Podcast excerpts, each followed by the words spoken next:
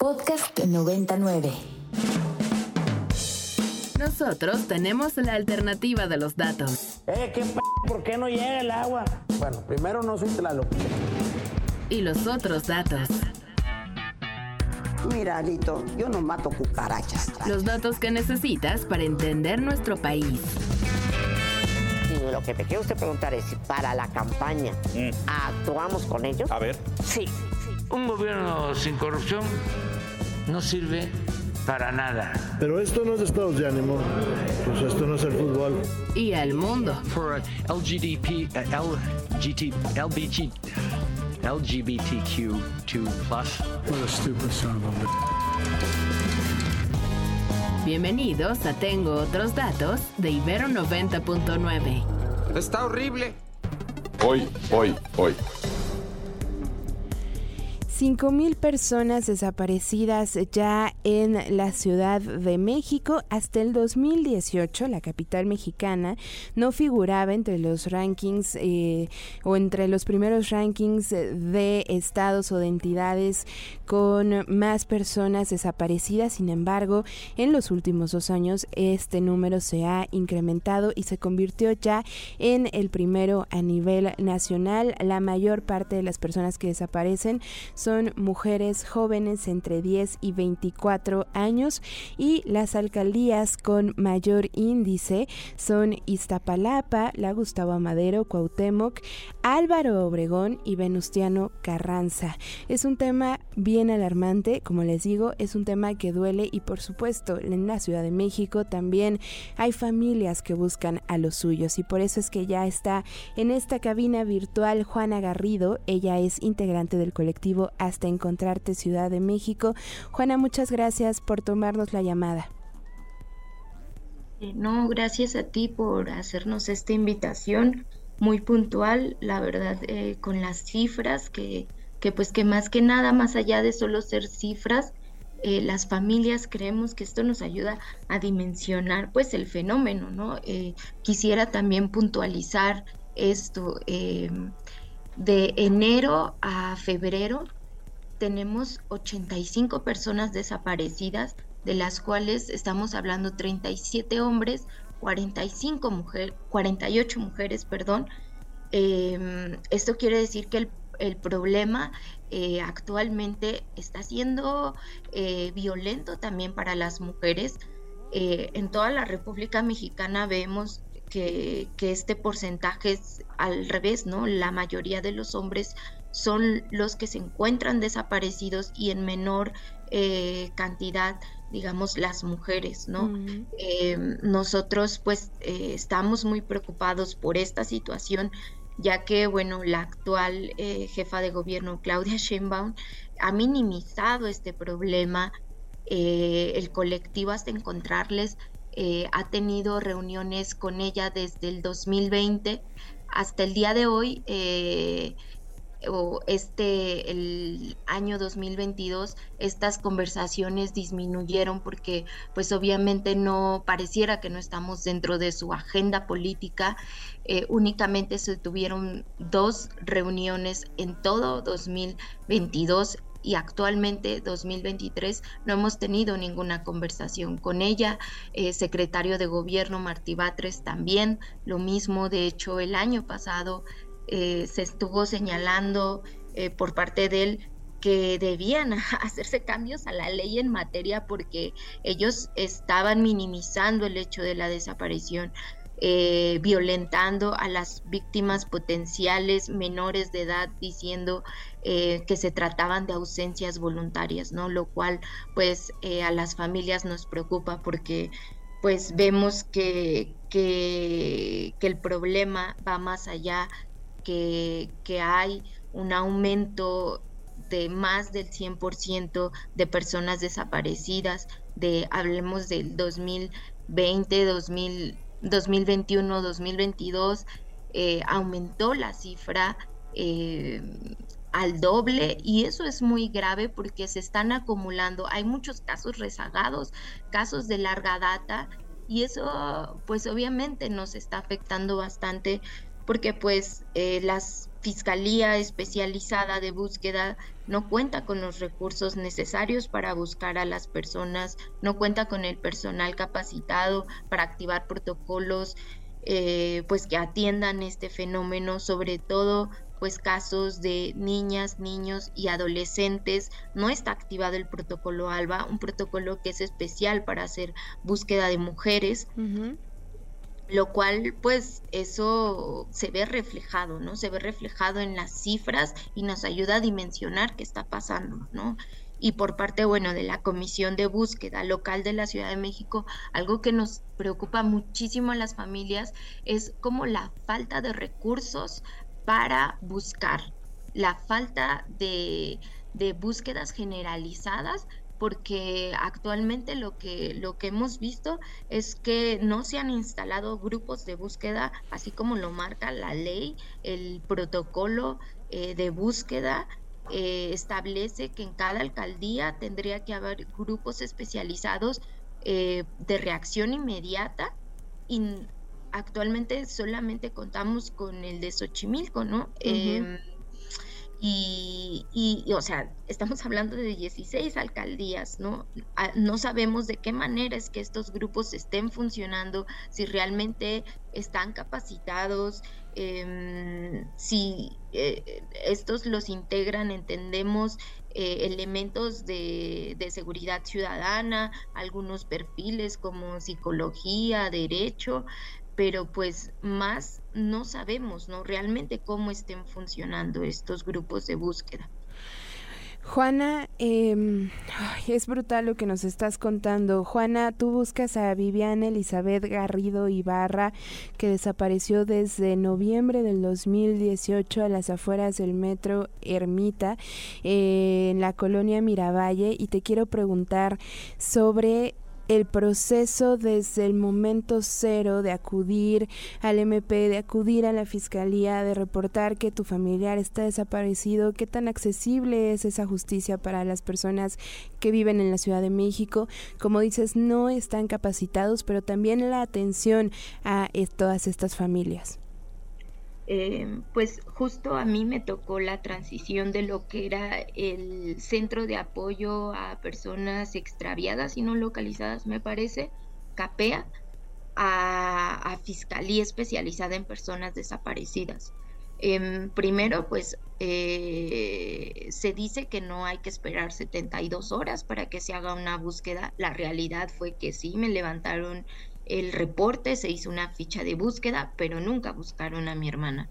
Eh, quienes, busca, quienes la buscamos, quienes eh, fuimos a hacer un rastreo a la zona donde eh, la habían visto por última vez ahí en Metro Ermita, pues fue mi familia, amigos, sociedad civil, que hicimos como un mapeo de todas las cámaras, se solicitaron las del metro, el C2, C5, sin embargo, pues no obtuvimos muchos resultados porque pues obviamente había que solicitar permisos para tener de manera oportuna estas videograbaciones.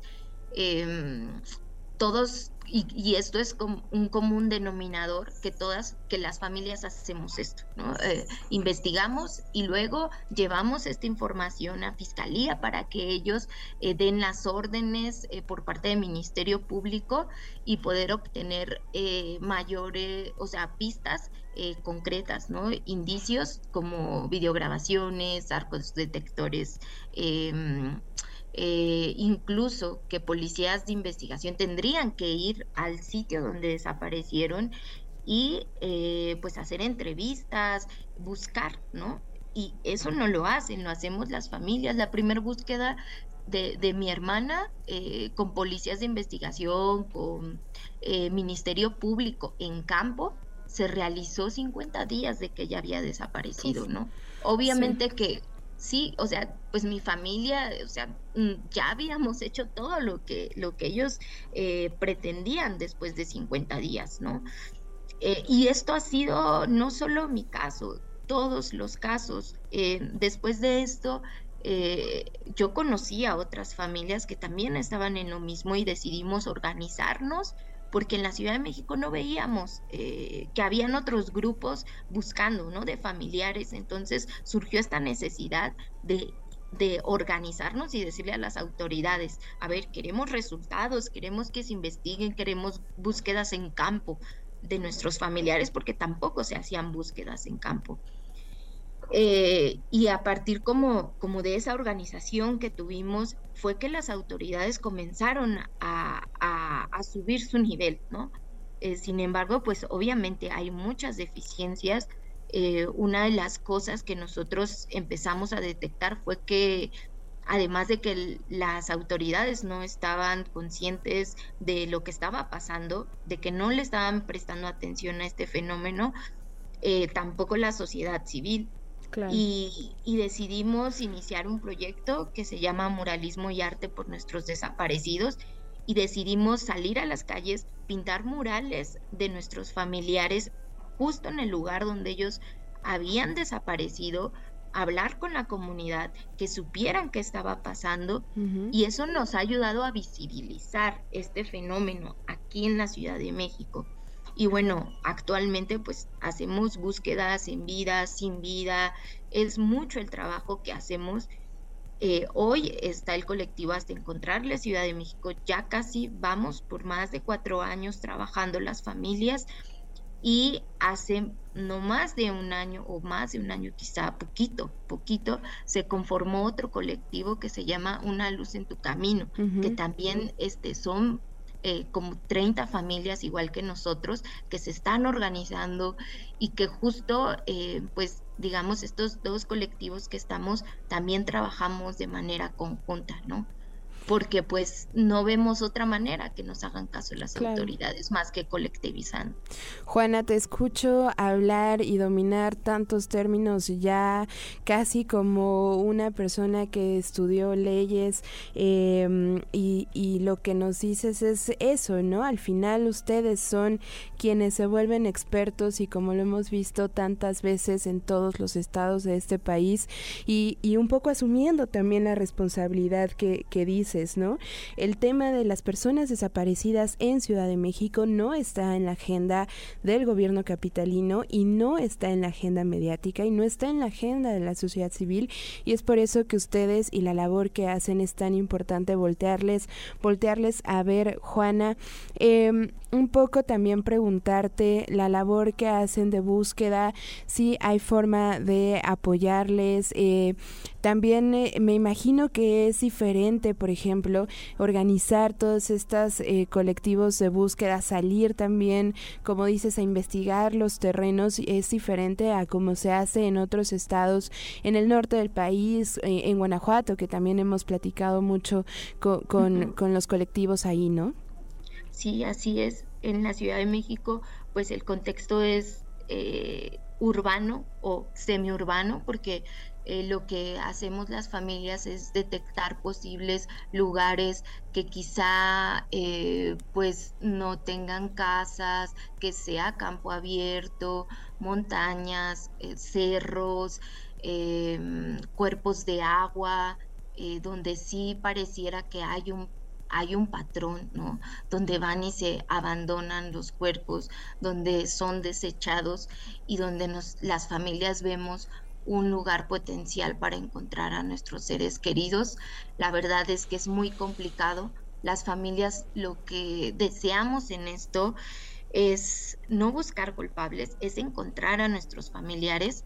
Eh, nosotros tenemos una página de Facebook que se llama Hasta Encontrarle Ciudad de México y desde ahí eh, recibimos eh, noticias, gente que nos em, pues que nos pide asesoría, que nos pide apoyo y creo que bueno es, es, como un buen momento para invitar a la sociedad civil a que se sensibilice a este tema que, que si saben de alguna situación, que lo, que lo denuncien, que lo hagan de manera anónima, que nos escriban a la página de Facebook hasta encontrarle Ciudad de México si saben de alguna situación, porque nosotros estamos dispuestos a ir y buscar eh, a nuestros familiares y no buscamos culpables, simplemente queremos encontrarles, queremos salir a las calles, buscar lugares eh, posibles, eh, fosas Em, sitios donde a lo mejor eh, no pasa gente o donde quizá por miedo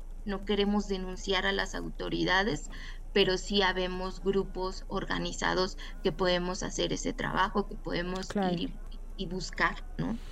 Finalmente, Juana, y me encantaría poder platicar contigo más tiempo, pero ya sabes cómo es la radio.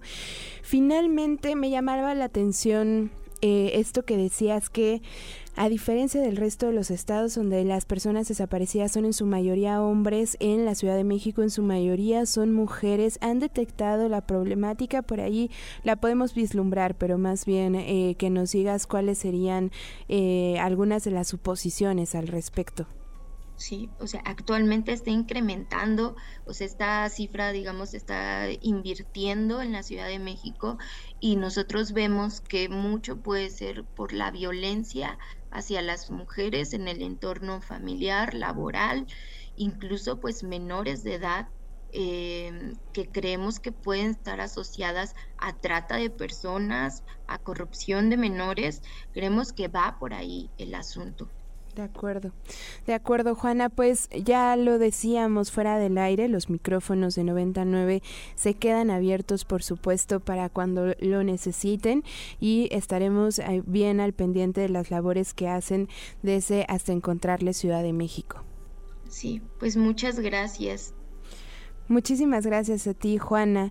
Ella es Juana Garrido, integrante del colectivo Hasta Encontrarle Ciudad de México. Juana busca a su hermana desde el 2018. Su hermana es Viviana Elizabeth Garrido Ibarra, quien desapareció, desapareció perdón, en noviembre del 2018 a las afueras del Metro Ermita. ¿Le suena? ¿Le suena parecido, similar o conocida esta historia?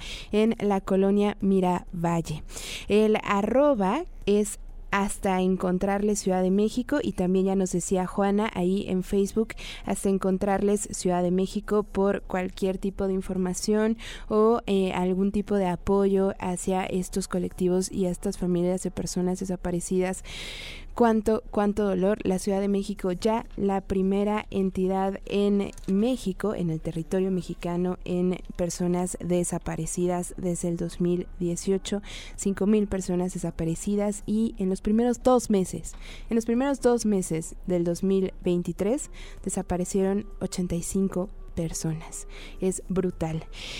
Vamos a respirar tantito. Les recuerdo las vías de contacto arroba ibero909fm. El hashtag es tengo otros datos. El teléfono de esta cabina 55 529 25 99.